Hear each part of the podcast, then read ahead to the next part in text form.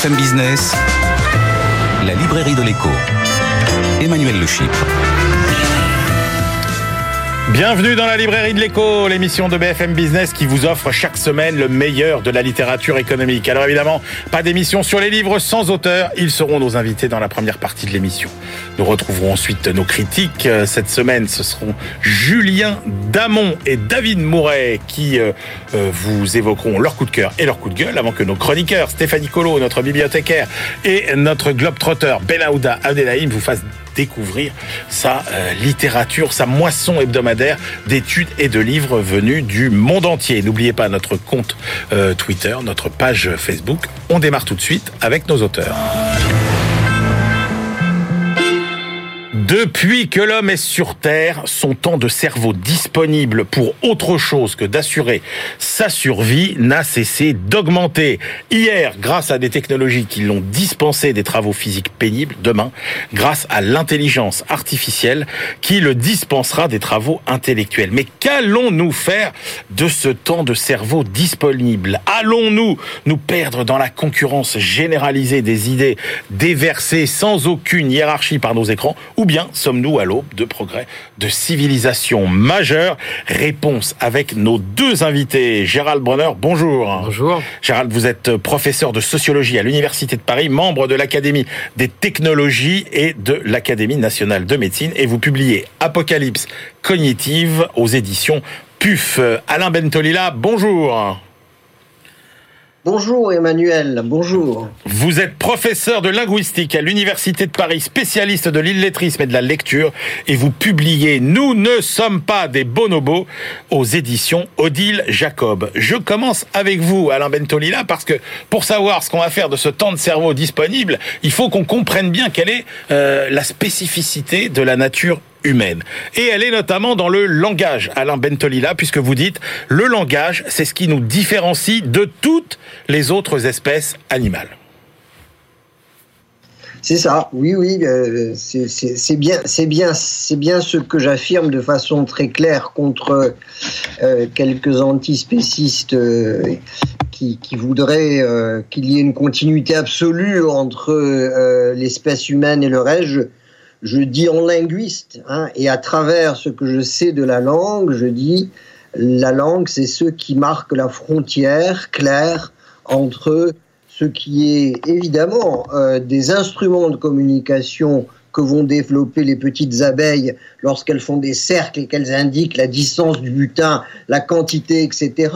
Les grands singes bonobos, quand ils pointent leurs leur doigts sur un écran avec des icônes pour demander quelque chose, pour désigner quelque chose, pour se réjouir d'avoir quelque chose, et les hommes qui euh, sont les seuls, la seule espèce à pouvoir dire, à pouvoir évoquer quelque chose que leurs yeux n'ont jamais vu et ne verront jamais. C'est ça la, la, grande différence entre ce que nous sommes, c'est-à-dire des créateurs, et ce que sont ouais. les autres espèces, c'est-à-dire des créatures, c'est que nous pouvons, nous sommes capables de dire, d'évoquer par le langage ce que nous ne percevons pas, que nous n'avons jamais perçu et que nous ne percevrons jamais. Alors et, vous et dites... ça a deux conséquences, Ouais. euh, Emmanuel, deux conséquences majeures. La, la première conséquence, c'est la, c'est la capacité de dire la science, c'est-à-dire de penser plutôt que de contempler le monde. Ainsi, quand Galilée euh, lève les yeux au ciel, il est devant ses juges. Et lui, Galilée lui-même, quand il lève les yeux au ciel, il voit le soleil bouger. Et lui ne bouge pas. Donc, s'il avait suivi la- ses yeux, il aurait Ouais. dit que effectivement le soleil tournait autour de la Terre. Donc et, nous, pourtant, ouais, ouais. et pourtant, il dit le contraire, c'est-à-dire qu'il dit que c'est la Terre qui tourne autour du soleil. Alors Alain Bentolila, puisque vous dites euh, le langage humain, euh, c'est ce qui fait notre singularité fondamentale. Comment est-ce qu'il est né le langage? Alors là, on, ren- on- on rentre dans, des spéculations que la linguistique a toujours évitées, mais dans laquelle moi, l'âge venant, je, me suis lancé. Je, pense que le langage a été construit de façon très euh, progressive au fur et à mesure que l'homme a voulu prendre le pouvoir sur le monde. Quand l'homme nomme le monde, quand l'homme nomme le monde, il ne met pas des petits bouts, des, petites étiquettes sur un monde prédécoupé. Il suit ses besoins de euh, pouvoir maîtriser et agir sur le monde. Et donc, il va nommer petit à petit. La, meilleure preuve, c'est que euh, les langues structurent le monde par le langage de façon très différente. Prenez par exemple euh, l'arc-en-ciel. Euh, une langue comme le bassa, qui est une langue d'Afrique, de, de l'Afrique centrale. Cette langue, pour désigner les sept couleurs de l'arc-en-ciel, a deux mots. Est-ce qu'ils ne voient pas l'arc-en-ciel comme nous? S'ils le voient exactement comme nous, sauf qu'ils ont décidé que ça leur suffisait et qu'avec deux mots, ça, ça, marcherait, ça, ça, ça comblerait leurs besoins. Et on, voit bien ainsi que euh, quand l'homme décide de nommer le monde, quand l'homme décide de commenter le monde, parce qu'il ne se contente pas de le nommer, il le commente, le monde, eh bien, il va le faire en fonction de ce qui lui paraît le plus important pour lui. Il va affirmer qu'il prend le pouvoir. Alain Bentolila, pourquoi l'écriture est-elle née bien après le langage? Ah, je, vois, Emmanuel, que vous avez pointé sur les choses les plus importantes du livre. Euh, l'écriture naît euh, au moment, il y a 3500 ans. C'est très, très récent. Alors que le langage s'est progressivement euh, organisé depuis des centaines de milliers d'années. L'écriture naît, pour moi, hein, et je crois que la plupart des grands philosophes aujourd'hui le disent, et, des linguistes, l'écriture naît au moment où l'homme prend conscience de sa nature euh, profonde, c'est-à-dire qu'il est un être vivant, mais qu'il est un être vivant destiné à n'être plus. C'est-à-dire que il, euh, il prend conscience à la fois de sa singularité existentielle et à la fois du fait que un jour ou l'autre, cette singularité existentielle va disparaître. Et pour pouvoir vaincre cette absurdité, cette douleur fondamentale, il invente l'écriture. Il invente l'écriture parce que écrire, c'est envoyer à quelqu'un qu'on ne connaît pas un petit morceau de son esprit qui survivra à, euh, à sa disparition. Mais c'est exactement comme le langage, Alain Bentolila. Et ça, c'est aussi ce qui nous différencie peut-être euh, justement euh, des signes qui sont inventés ou qui sont utilisés par les animaux. C'est que vous dites, contrairement à ce qu'on pourrait peut-être croire intuitivement, le langage, il n'est pas fait pour parler à ceux qui sont comme nous ou à ceux qui pensent comme nous et qui nous ressemblent. Il est fait pour dire à des gens que l'on ne connaît pas ce qu'ils ignorent encore et, non seulement à des gens qu'on ne connaît pas, mais à des gens que l'on n'aime pas et Exactement. qui nous rendent et, c'est ça finalement, et, c'est ça qui, c'est la leçon que nous devons passer à nos enfants. Il faut leur dire, euh, tu, as une responsabilité. Tu, tu, es un créateur parce que tu parles, parce que tu écris, et cette responsabilité, c'est une responsabilité majeure parce que ta parole, ton écriture, c'est un franchissement.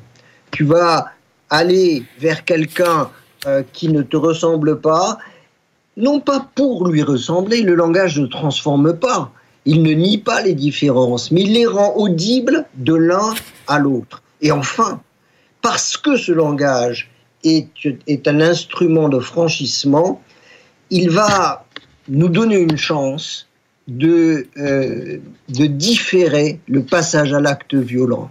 Je crois très fortement que notre bataille pour le langage aujourd'hui, c'est une bataille pour la pensée, mais c'est aussi une c'est en même temps une bataille pour la paix.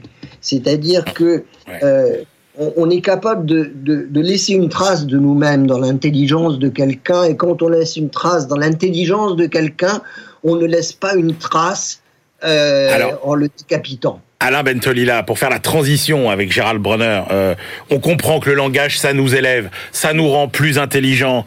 Euh, la réalité, c'est qu'aujourd'hui, il y a une menace. Ce sont les images, ce sont les écrans. Est-ce que tout ça est un danger pour notre intelligence collective? Euh, En gros, est-ce que les images et les écrans, ça va nous rendre plus intelligents ou ça va nous rendre plus cons?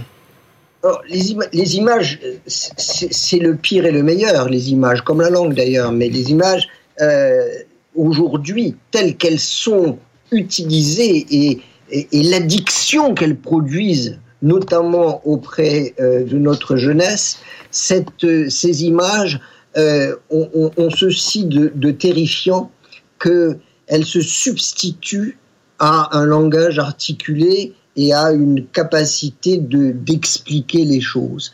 Les images ne s'expliquent pas. Je disais, je dis dans le livre, finalement, on ne démontre plus, on montre. Et, et, et le fait qu'on ne démontre plus ce qui est du côté du langage et de la pensée et qu'on montre ce qui est du côté des yeux, c'est une régression. C'est une régression.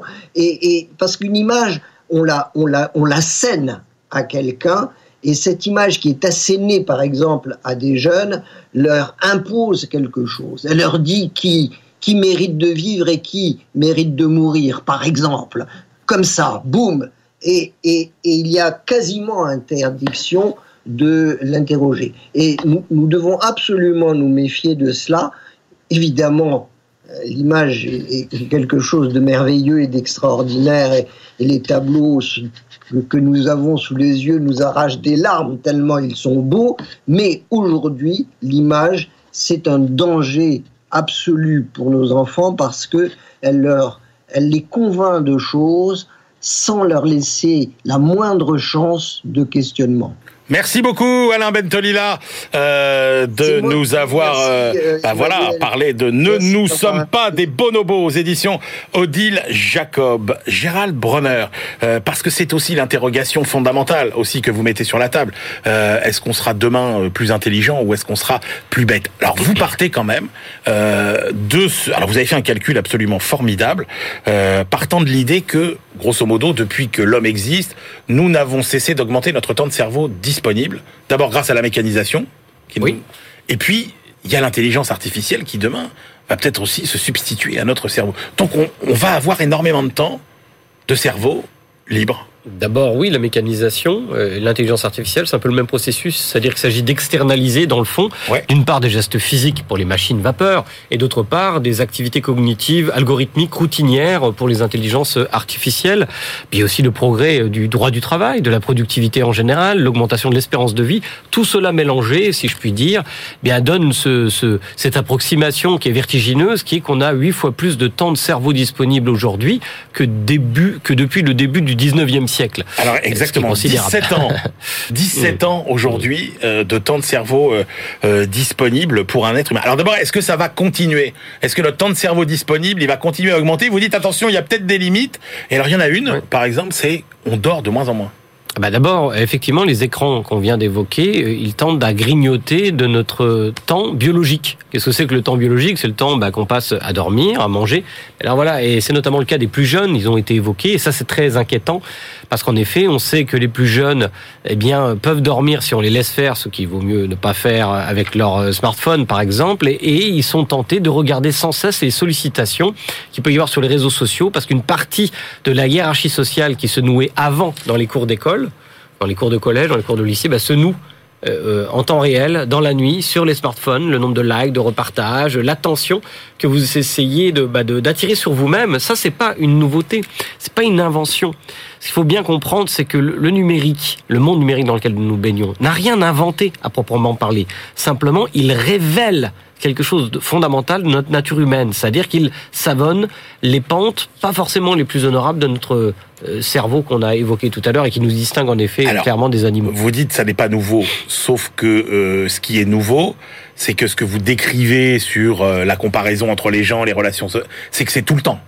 C'est-à-dire qu'on passe notre temps à s'étalonner maintenant. Mais en fait, ce qui s'est produit, c'est assez simple. C'est d'une part, c'est une bonne nouvelle, la disponibilité mentale qui a augmenté. Ça, c'est une bonne nouvelle. Autre bonne nouvelle, la disponibilité de l'information via le monde numérique. Hein. 90% des informations euh, qu'on a disponibles sur Terre l'ont été dans les deux dernières années. Elles ont été produites dans les deux dernières années, donc c'est tout à fait considérable. Mais ces deux bonnes nouvelles mises ensemble, eh bien, elles, convoquent une situation très inquiétante qui est, qui est celle du cambriolage de notre disponibilité par les écrans, entre autres. Alors, exactement. Du temps de cerveau disponible en forte augmentation. Vous dites la grande tendance, enfin je veux dire le grand changement des 20 dernières années, c'est euh, ce que vous appelez la dérégulation massive du marché des idées. C'est-à-dire qu'on est soumis aujourd'hui à un flot, à une concurrence absolument invraisemblable, sans, hiérarchie aucune, de tout un tas de modèles intellectuels qui prétendent tous euh, décrire le monde de la façon la plus pertinente possible. Absolument, c'est bien le droit de chacun, c'est la liberté d'expression. Le problème, c'est que du coup, chacun peut concurrencer, par exemple, sur la représentation qu'il a de la Covid, des vaccins, un grand professeur de médecine. S'il a, a tout simplement un compte Facebook, Twitter ou que sais-je sur un réseau social.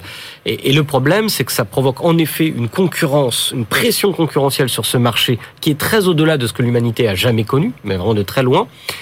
Et la conséquence, euh, inaperçue par les fondateurs d'Internet et, et, que nous commençons seulement à apercevoir, c'est qu'il y a en quelque sorte, pour parler avec des termes d'économisme, mais sur cette chaîne ça ne posera pas problème, il y a un alignement de l'offre de toute chose sur la demande de toute chose. Et cet alignement euh, qui va, à cause de la pression concurrentielle, qui va chercher une demande pour survivre, c'est euh, de quoi je parle. Par exemple, les, les, les journalistes ne peuvent survivre que s'ils arrivent à capter de l'attention de nos concitoyens. C'est le cas d'un certain nombre de professions. Les intellectuels de la même façon. J'écris des livres pour être lus, bien entendu, donc je cherche à capter l'attention de mes citoyens, de mes concitoyens. Nous le faisons tous. Celui qui a un compte Facebook et qui fait des posts, il préfère plutôt que ce soit liké, repartagé, plutôt que de susciter la totale indifférence. Donc ça, c'est tout à fait humain. Mais peu à peu, y compris les professionnels de l'information que sont les journalistes, ils vont être tentés pour survivre d'indexer leur offre sur la demande oui, potentielle. parce qu'il y a un point très important que vous soulevez, c'est que, un, d'abord, euh, tout est mis sur le même plan, c'est-à-dire euh, le scientifique euh, euh, de Dédé du bistrot du commerce qui va donner son avis, qui sera mis sur le même plan que celui du scientifique. Et c'est surtout que, vous dites, il y a un avantage concurrentiel aux propositions les plus crédules. Oui. C'est celles qui se diffusent le mieux, qui, qui ont le plus de succès. Ah, merci de le préciser parce que justement, j'allais rectifier en disant non, c'est même pas tout de niveau parce que si, si c'était encore ouais, tout à fait loyal, ça serait acceptable, mais c'est pire que ça. C'est-à-dire que le, le vrai, le rationnel part avec un désavantage concurrentiel sur ce marché des idées. Et en effet, il y a beaucoup d'études qui montrent que notamment ce qu'on appelle les fake news, les infox, eh bien, elles sont six fois plus virales, notamment sur Twitter. Une très belle, très belle étude dans la revue Science, qui est une grande revue, qui a montré ça sur plus de 136 000 récits. Donc, on a vraiment là une, une analyse très large de, de cette question, mais ils sont aussi mieux mémorisés. Les fausses informations sont mieux mémorisées parce qu'elles vont dans le sens de nos attentes intuitives. N'est-ce pas? Si, par exemple, prenons les théories du complot classiques qui sont qui font partie de ces produits un peu fraudulés qu'on essaye de diffuser sur le marché de l'information, qui vous disent que deux événements sont arrivés en même temps. Ça ne peut pas être une coïncidence. Il y a forcément Ouais. un lien entre les deux. Bah, typiquement, votre cerveau traduit en effet corrélation égale causalité. Et ça, c'est une, c'est un biais cognitif que nous possédons tous. Eh bien, il y a un certain nombre de propositions intellectuelles qui vont aller dans le sens de ces biais cognitifs, de nos intuitions, de nos attentes naturelles. Gérald Brenner, qu'est-ce que cette concurrence dit de ce que nous sommes, nous, euh, euh, les humains Eh bien voilà l'explication du titre du livre. Le titre du livre, vous l'avez rappelé, merci, c'est Apocalypse cognitive. Alors je ne, je ne prophétise pas du tout la fin des temps. Apocalypse, ça veut dire étymologiquement, euh, ça veut dire révélation. Eh bien précisément, cet alignement de l'offre sur la demande, elle révèle les obsessions mentales de l'humanité. Et quelles sont-elles? Bah, Par exemple, notre goût pour la conflictualité. Et ça, c'est démontré par exemple sur le Weibo chinois aussi bien que sur les réseaux sociaux états-uniens. Donc c'est pas seulement une variable culturelle. Les messages qui sont les plus viraux, ceux qui sont les plus partagés, ce sont ceux qui sont assortis de l'émoticône colère, n'est-ce pas? Vous avez remarqué vous-même que sur Twitter, il y a sans cesse des indignations collectives. Eh bien certains l'ont mesuré, c'est une en France tous les deux jours. Donc la conflictualité, Ah oui. c'est quelque chose qui attire notre attention en deçà presque de notre volonté. Si vous ajoutez les informations égocentrées, la sexualité bien entendu, puisque les premières vidéos au monde regardées de très loin sont les vidéos pornographiques, la peur, la peur aussi éditorialise l'information. Regardez ce qu'on a dit à propos d'AstraZeneca, on a parlé en continu des quelques problèmes de thrombose mortelle très graves, mais par rapport à des millions de doses. cette éditorialisation par la peur, eh ben voilà ce qu'elle révèle. Elle révèle un certain nombre de traits fondamentaux de l'humanité. C'est bien vrai, d'ailleurs, nous sommes ceux-là. Mais ce que j'essaye de dire aussi dans notre livre, dans ce livre, pardon, c'est que nous ne sommes pas que cela. Alors qu'est-ce qui nous attend justement, Gérald Brenner? Vous avez vu Alain Bentolila, il nous dit mais on est capable de s'élever euh, je crois comme lui. Euh, par le langage, etc. Ou bien, euh, en gros, est-ce qu'on va sombrer au contraire dans, par exemple, je sais pas moi, enfin c'est, est-ce que finalement on va se servir de tout ça pour apprendre la physique quantique, comme vous le dites, ou est-ce qu'on va se servir de tout ça pour regarder des vidéos de chats, quoi? Eh bien, euh, en, fait, euh, vous savez, intellectuellement, je combats les modèles déterministes. Je ne crois pas aux modèles déterministes trop frustres. Donc, je ne vais pas moi-même vous dire autre chose que l'histoire n'est pas écrite en cette matière. Nous sommes à un carrefour civilisationnel. C'est aussi simple que ça. Le meilleur comme le pire peut advenir. Simplement, effectivement, sans avoir l'imagination du pire, il suffit de regarder le présent et de se rappeler la phrase du grand Leibniz, hein, le, le présent est gros du futur, est gros de l'avenir, pour voir déjà un certain nombre d'éléments tout à fait actuels, c'est pas de la prospective, qui sont très inquiétants. Oh, c'est pas de la prospective, mais quand même, on peut être euh, inquiet parce que euh, vous soulevez euh, le paradoxe incroyable qui est pourquoi on rencontre pas d'autres civilisations venues d'ailleurs dans l'univers qui est gigantesque, etc. Et vous dites en fait, euh, c'est une des hypothèses. Hein, euh, elles n'ont pas eu le temps d'arriver jusqu'à nous parce que les civilisations comme la nôtre, celles qui ont connu la même trajectoire ou qui auraient connu la même trajectoire que la nôtre, n'ont jamais survécu plus de 10 000 ans. Donc les 10 000 ans, on y est bientôt, Gérald Bronner. Ben, C'est-à-dire, ça peut paraître une hypothèse un peu loufoque. En fait, je la tire d'un paradoxe, on appelle le paradoxe de Fermi, en fait, qui a beaucoup fait cogiter, qui, a, qui, a, attiré beaucoup de temps de cerveau disponible, justement. Et en effet, il y a notamment un, un bel article de Monsieur Chermer euh, qui, qui montrait que la plupart des civilisations s'éteignent bien avant 10 000 ans, en réalité. Et donc, la si on raisonne seulement en termes de probabilité, sans être pessimiste, la plus grande probabilité, c'est que notre civilisation, si ce n'est s'effondre, du moins s'affaisse. Et on en voit des signes avant-coureurs de cet affaissement. Mais attention, on peut rester aussi optimiste car jamais aucune civilisation dans l'histoire de l'humanité n'a connu le niveau d'achèvement qui est la nôtre des institutions internationales, par exemple, au-delà des frontières, l'OMS, songez à l'OMS ou l'ONU, euh, songez au GIEC, par exemple, qui règle, qui règle, qui règle pas le problème, mais en tout cas qui identifie scientifiquement un problème international, qui est celui de la perturbation climatique, et puis l'exploration de l'espace, qui a l'air de repartir en ce moment. Vous voyez, euh, peut-être nous allons retourner sur la Lune, peut-être sur Mars. Ce niveau d'exploration du possible, aucune civilisation ne l'a atteint jusqu'à présent. C'est pas pour autant qu'il faut être euh, bah, de l'a atteint ou alors euh, on n'a pas eu le temps de savoir qu'elle l'avait atteint ailleurs, très loin dans l'univers. Alors tout à fait. Ah non, il est très probable qu'une autre civilisation intelligente euh, ailleurs dans eh l'univers ait atteint ce niveau de développement, mais pas sur Terre. Bon, n'empêche que 10 000 ans, ça nous laisse plus que, allez quoi, euh, 2-3 000 ans. Ça dépend à quand vous faites partir votre civilisation. Bah c'est pas 7 c'est pas 7 000 ans. Euh... Ça, dépend la longueur. Certains disent 400 ans, 500 ans. Par exemple, Shermer se fonde sur, surtout sur des des, des, des, des, oui, des civilisations ah qui durent 400-500 ans. Donc ça dépend quel est le critère. Mais quoi qu'il en soit, ça, ce sont des chiffres qui dépassent ma compétence. Ce qui est certain, c'est que, en tout cas, toutes celles qu'on a observées, elles ne durent pas, elles sont très fragiles, parce que le problème, c'est qu'à un moment donné, le niveau de complexité d'une civilisation engendre des coûts supérieurs aux bénéfices qu'elle rapporte. Donc le vrai enjeu pour l'humanité, c'est est-ce qu'on va être capable de gérer les coûts de complexité, on le voit avec l'Europe, on le voit avec les institutions internationales, au point qu'elles rendent des bénéfices qui seraient supérieurs aux coûts qu'elles impliquent. Gérald Brunner, un conseil pour euh, euh, se prémunir contre le hold-up attentionnel que réalisent les écrans tous les jours sur notre temps de cerveau disponible bah, Il faut faire la même chose que, je sais pas, avec l'alcool, la nourriture, enfin toutes sortes d'addictions. Euh, il suffit de se fixer des lignes rouges, n'est-ce pas? Bon esclave et mauvais maître. C'est aussi simple que ça. Merci beaucoup, Gérald Bronner. Je rappelle le titre de votre livre, Apocalypse cognitive. C'est aux éditions PUF. Et merci aussi à Alain Bentolila pour son dernier livre, Nous ne sommes pas des bonobos aux éditions Odile Jacob. Euh, on se retrouve tout de suite pour la deuxième partie de l'émission. BFM Business, la librairie de l'écho. Emmanuel Le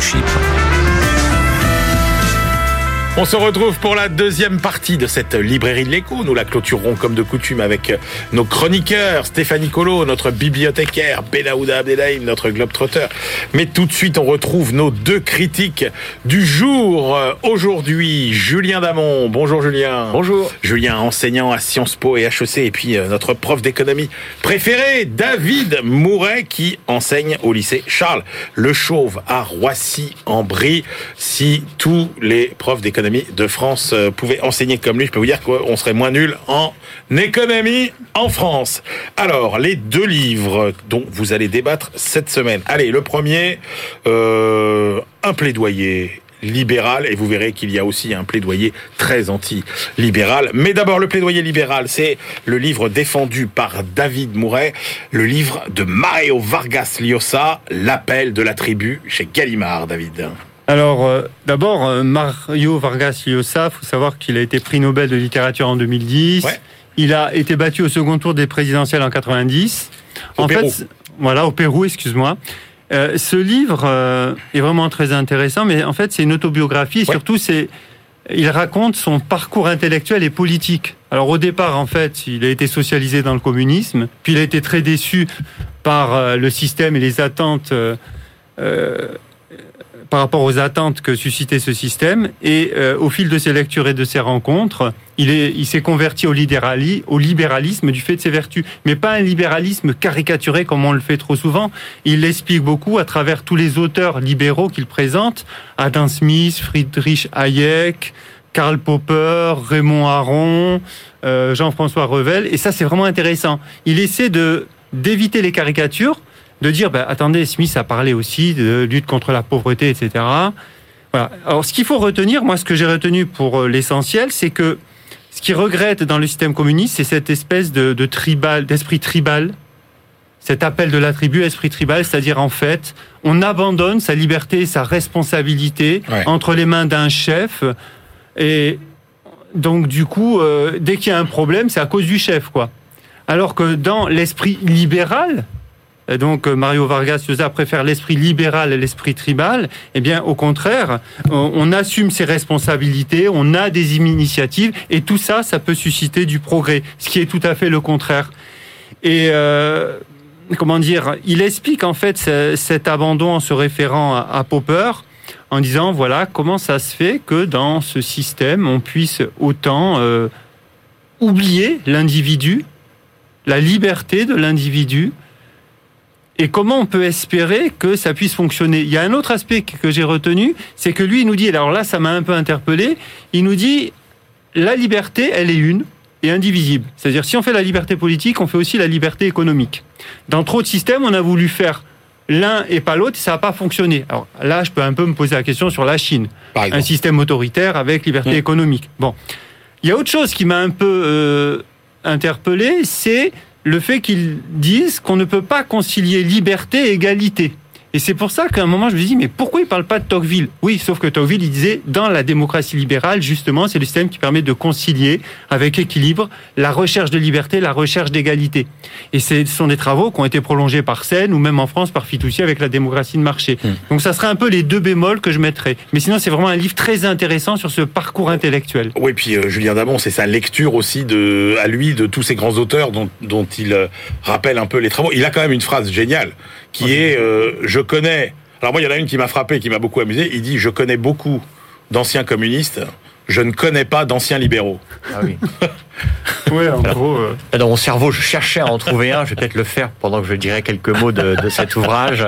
De cet Je ouvrage. vous mets au défi, Julien. Oui, oui, oui, euh, oui. Bon, vous, oui, ça vous a oui. plu ou pas, l'appel de la tribu? Oh, écoutez, c'est un livre intéressant au sens où on a là le cheminement intellectuel d'un intellectuel de haut rang, d'un écrivain qui là s'intéresse aux philosophes et aux Et c'est économistes. très bien écrit. ah, qui nous ouais. fait le portrait. Alors oui, c'est bien écrit en français, sachant que c'est au départ c'est écrit Ouais, en espagnol. Donc en tout cas c'est très bien traduit. Il y a des formules.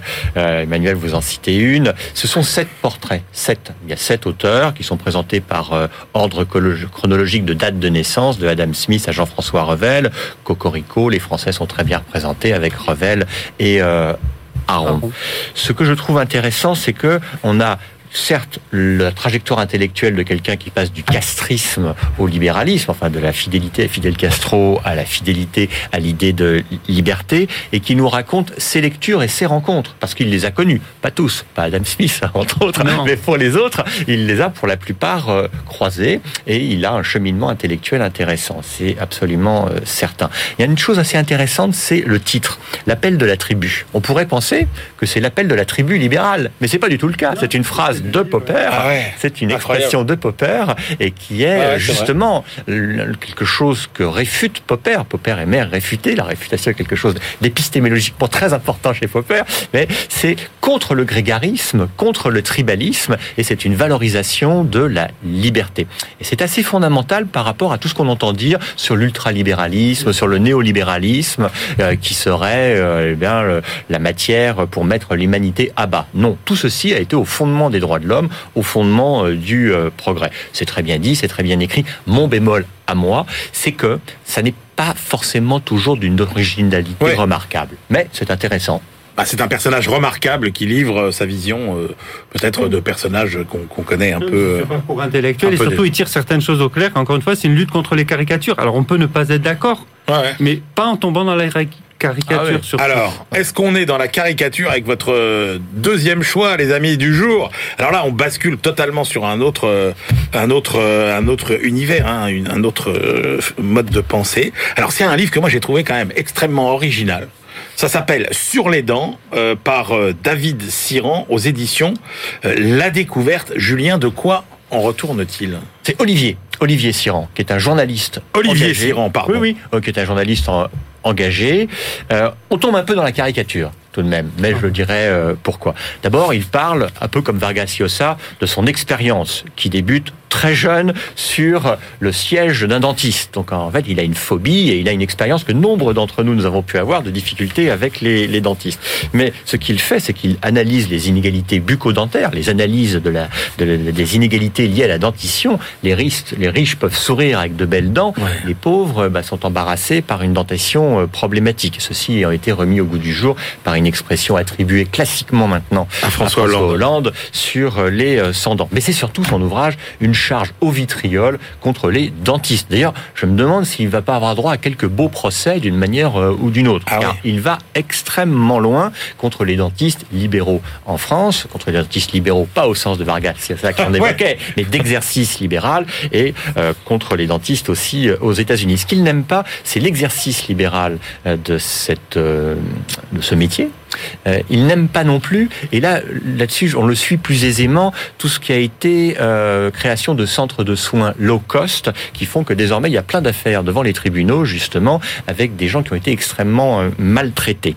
Donc, on a là une charge euh, que je trouve euh, exagérée à mille égards, avec des formules euh, qui sont elles-mêmes au vitriol. J'ai dit Oh oui. c'était une charge au vitriol. Donc, il a une dent contre les dentistes. Voilà une expression que lui pourrait reprendre. Il a la rage contre les dentistes, euh, pourrait-on dire. Et je trouve que même s'il met l'accent sur quelque chose d'absolument incontestable, avec une connaissance euh, du passé, euh, on va euh, dans la préhistoire, on revoit Louis XIV qui était édenté, on voit George Washington qui lui avait une collection de dentiers. On apprend plein de choses. Il met en lumière, ou il met plus qu'en lumière, il met en avant le fait qu'il y a des inégalités absolument redoutables, mais sa charge est bien trop importante. Et surtout, une critique que je fais, c'est que le gouvernement contemporain, en tout cas la législature contemporaine, a fait des efforts en la matière. Ça s'est appelé euh, la nouvelle politique de reste à charge zéro, ça s'appelle le 100% santé. Il évacue cela en trois quatre lignes au tout départ pour dire que bah oui avec le Covid et tout ça n'a pas pu se mettre en place. Non non non non non, moi je trouve que c'est une charge idéologique euh, qui nous amène à un communisme un peu gênant euh, pour vouloir tout réformer d'un coup de baguette magique. David Mouret, votre avis sur, euh, sur les dents Alors, sur le sujet, effectivement, je suis d'accord. hein, C'est très intéressant ce qu'il raconte sur euh, la place euh, du système de soins dentaires dans l'économie et même dans la structure sociale. Là-dessus, il n'y a pas grand-chose à dire. Il met bien en évidence les inégalités d'accès aux soins dentaires et c'est vraiment effectivement un sujet très important. C'est une façon d'aborder en fait les inégalités d'accès au système de soins. Mais à travers cela, effectivement, il, il en profite pour, il en profite pour remettre en cause en fait l'économie de marché, le système capitaliste, et même il va faire des réflexions sur le racisme, sur l'État policier. Et je me suis dit à un moment, mais qu'est-ce que ça vient faire là? Le sujet est fantastiquement intéressant, mais euh, son idéologie prend le dessus pour pour rejeter tout un système. Il y a des phrases qui sont à la limite, euh, je veux dire, en fait, il fait perdre à son livre euh, l'intérêt du livre il y a un mélange dedans de tout un tas de choses parce que voilà, il est porté par sa lutte politique. J'ai relevé quelques phrases. Voilà, cette séquence historique complètement folle qui nous met sous la triple menace d'une épidémie, d'un capitalisme avide, d'un régime politique robotisé, encodé pour changer le monde en pépinière de start-up, mais qui ne semble plus gouverné que par la haine des pauvres, la haine des pauvres, la démagogie raciste la force brutale de l'appareil policier. Et là, vous dites, mais on sort du sujet, alors que tout ce qu'il raconte, et Julien l'a bien dit, c'est historiquement et sur la place du système dentaire dans le système de soins et dans le système économique et social, c'est super intéressant. Donc j'ai quand même été déçu. Bon. Ok, donc vous avez appris des choses, il faut en prendre et en laisser dans ce livre sur les dents euh, aux éditions La découverte par Olivier Siran. Et l'autre livre, c'était L'appel de la tribu de Mario Vargas Llosa chez Gallimard. Eh bien, c'est l'heure de retrouver euh, notre bibliothécaire Stéphanie Colo pour la grande saga de la mondialisation. BFM Business, la librairie de l'écho. Les livres d'hier et de demain. Bonjour Stéphanie. Bonjour Emmanuel. Allez Stéphanie, eh bien on se plonge aujourd'hui, pas vraiment à une date précise, mais euh, on remonte, on remonte le, long fleuve de la mondialisation. Effectivement, avec euh, cet essai BD, La folle histoire de la mondialisation, euh, publié en avril dernier, il y a trois auteurs Isabelle Bensidoun, chercheuse en économie internationale, Sébastien Jean, spécialiste du commerce international et de l'économie mondiale, et enfin le dessinateur Enzo, qui est journaliste pour alternative économique. Tous les trois se sont donnés pour mission de retracer, de retracer l'histoire de la mondialisation, euh, de plus en plus contestée depuis la crise du Covid, crise qui a révélé, qui est à l'origine d'une prise de conscience. Elle a révélé que la France était beaucoup plus mondialisée qu'on ne le pensait. alors justement, la place de la France, la place du Made in France dans la mondialisation, c'est quoi exactement? Eh ben alors, c'est ce qu'ils disent effectivement. Ils disent que finalement le Made in France, ça veut plus dire grand-chose selon euh, les auteurs, puisque le label Made in France en lui-même signifie seulement que c'est en France que le produit a subi sa dernière transformation substantielle. Par exemple, si une chemise est découpée et cousue en France à partir de tissus étrangers, eh bien, elle est considérée comme française. Alors ça, c'est plutôt une forme récente de la mondialisation, cet éclatement des chaînes de production. Euh, mais euh, contrairement à ce qu'on pourrait croire, la mondialisation, euh, c'est pas du tout euh, récent et même presque on pourrait dire que le, le monde, la France ont déjà été euh, au moins aussi mondialisés qu'aujourd'hui. Effectivement, tout commence au 19e siècle, au début du 19e siècle. Si si c'était une série, on serait alors dans la, on serait nous en train de vivre la saison 2. Alors qu'est-ce qui s'est passé en saison 1 Eh bien, il y a eu plusieurs événements qui ont permis l'avènement et le développement de la mondialisation. Il y a eu la paix instaurée par le Congrès de Vienne en 1814. Il y a eu les avancées technologiques avec le chemin de fer, le bateau à vapeur, euh, qui ont permis de réduire les distances, euh, de faire circuler les marchandises et les personnes beaucoup plus facilement. La pose du premier câble transatlantique eh en 1866, les, les informations ne mettent plus que quelques minutes à traverser euh, l'Atlantique. la levée des droits de douane, voilà, toutes ces avancées ont permis la mise en place de cette mondialisation, mais tout a été stoppé net avec la Première Guerre mondiale. Alors quand est-ce que la mondialisation repart? Wow. Redémarre. Alors là, on entre dans la saison 2. La mondialisation se joue entre pays développés. Après la Deuxième Guerre mondiale, l'économie se construit sur un système ouvert, avec un ordre monétaire basé sur, le, euh, sur les accords de Bretton Woods, la baisse des barrières douanières grâce au GATT, ancêtre de l'OMC, et la stabilité des relations financières grâce au FMI. La globalisation financière, elle, fait son entrée dans la saison 2 grâce à Nixon, euh, qui met fin au système de, eh de Bretton Woods. Les taux de change deviennent flexibles. À partir de 73, la libéralisation des mouvements de capitaux est désormais possible et va se déployer dans les années 80. Il y a ensuite l'arrivée des camps conservateurs en Grande-Bretagne et aux États-Unis avec Thatcher et Reagan, qui marque l'entrée dans l'ère de l'orthodoxie libérale. Alors comment, vous allez me dire, le mécanisme s'est grippé depuis? Euh, Eh bien, ça a commencé avec les mouvements de contestation des populations euh, contre la mondialisation à la fin des années 90.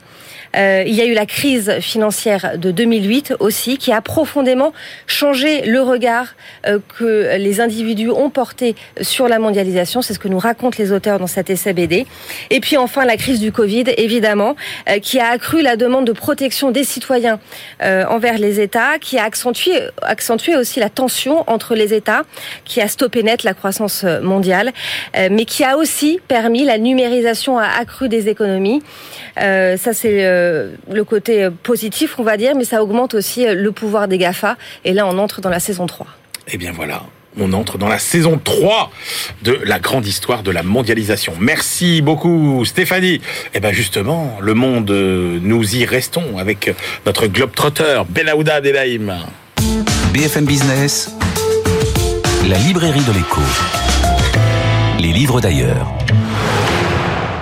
Bonjour Benahouda. Bonjour. Ah Benahouda. Alors là, vous allez nous parler euh, d'un tandem euh, dont on est curieux de connaître les relations, les marchés financiers d'un côté, les revendications et les crises sociales de l'autre. Oui, euh, qu'arrive-t-il à la bourse lorsque des manifestations ou des émeutes de masse se produisent Voici un document de travail de, cinq économistes du Fonds monétaire international. Philippe Barrett et, ses collègues se demandent donc si les investisseurs sont, je cite, effrayés par le désordre. Comme on pourrait le croire. Oui, comme on pourrait le croire. Et ça dépend où. Ça dépend où. Ah, Alors, ils ont passé en revue 156 événements de troubles sociaux de par le monde entre 2011 et 2020. Leur conclusion, c'est que plus un État est doté d'institutions euh, solides, ouverte et démocratique, euh, plus ces troubles ont un impact négligeable sur les performances boursières.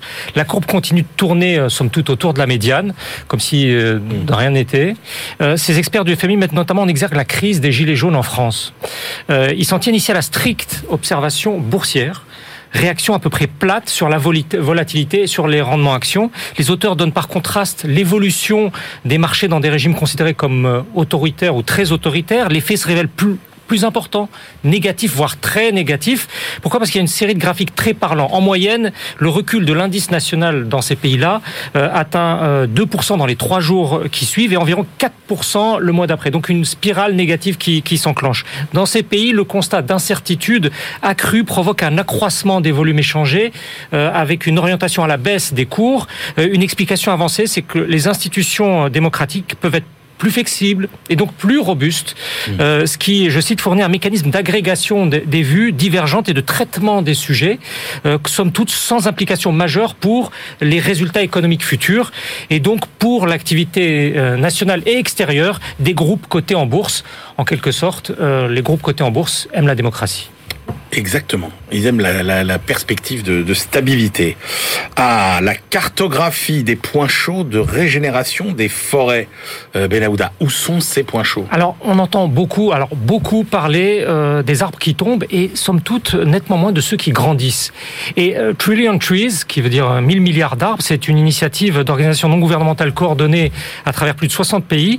elle a établi cette initiative, cette cartographie d'une zone de forêt équivalente euh, au territoire de la France qui a repoussé à travers le monde ces 20 dernières années. Ah Donc euh, un mouvement très positif. C'est-à-dire pas loin d'une soixantaine de millions d'hectares, ce qui offre euh, une capacité cumulée d'absorption de CO2 supérieure aux émissions annuelles des États-Unis. Alors l'équipe de spécialistes a travaillé sur les images satellitaires et a mené des enquêtes de, de terrain durant deux années.